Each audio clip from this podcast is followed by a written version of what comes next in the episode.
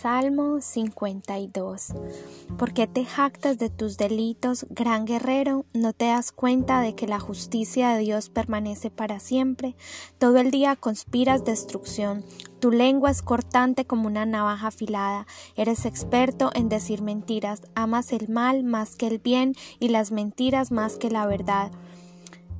Te encanta destruir a la gente con tus palabras, mentiroso, pero Dios te herirá de muerte de una vez por todas, te sacará de tu casa y te desarraigará de la tierra de los vivientes.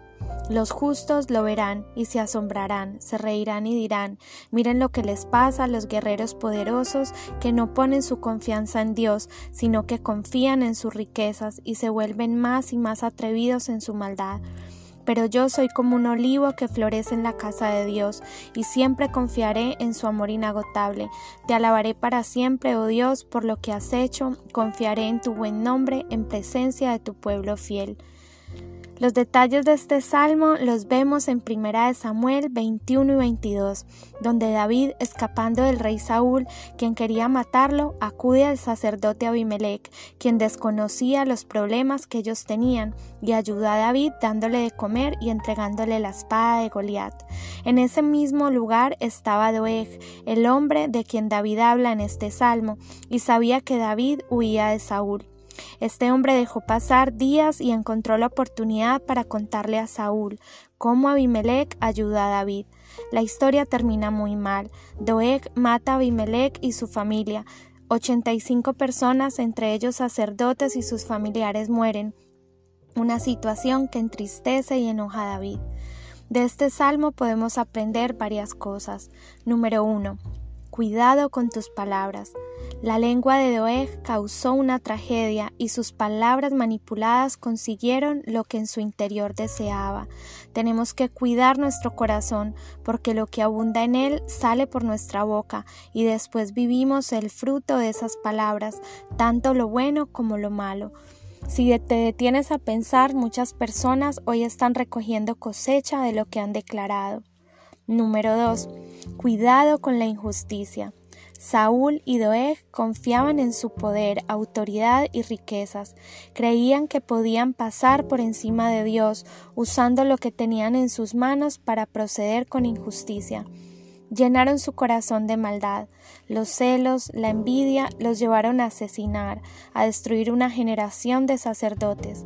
Por fuerte que parecieran a los ojos del mundo, para Dios habían hecho algo muy grave. A Dios no le agrada la injusticia y Él se encarga de tratar con quienes se ensucian con ella. Debemos ser pacientes. Una gran fortaleza que debemos cultivar es el esperar quietos en Dios. Es difícil para los que ponen su confianza en el poder o las riquezas y la confianza en Dios la desconocen, porque su corazón corre peligro de pervertirse. Ten cuidado con las riquezas, no pongas tu corazón en ellas, que tu confianza siempre esté en Dios. Número 3. Seamos como un olivo que florece. Los olivos son árboles muy antiguos. Ellos tienen la capacidad de sobrevivir a situaciones extremas climáticas porque sus raíces son muy profundas. En su vejez tienen la capacidad de renovarse y seguir dando fruto. Si llegaran a cortar su tronco, seguirían saliendo retoños de él. En el olivo hay vida. Es un árbol muy productivo y usado desde la antigüedad como sustento económico, produciendo casi 57 litros de aceite de oliva por año. David se comparó con un árbol de olivo verde en la casa de Dios, un lugar donde habita la presencia y la palabra del Señor, alimenta sus raíces.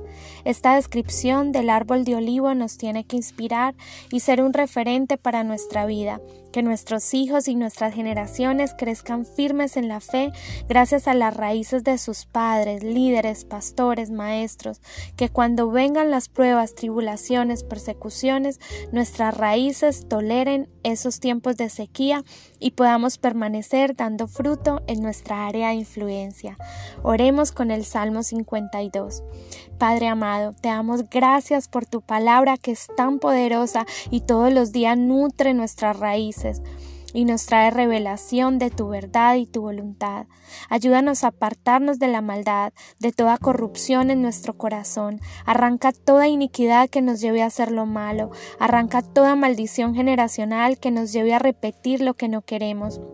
Remueve toda raíz en nuestro interior que esté torciendo nuestras intenciones, motivaciones y pensamientos. Sabemos que tú amas la justicia. Te pedimos que remuevas toda injusticia de nuestra vida, corazón, de nuestra familia, nuestras naciones, de nuestra tierra, de nuestra generación. Que tu Espíritu Santo traiga arrepentimiento en este tiempo a los corazones y la mirada de todos vuelva a ti. Limpia nuestras palabras, limpia nuestros corazones, danos conciencia de lo que hablamos y declaramos diariamente. Ayúdanos a estar fundados en tu palabra y declararla día y noche.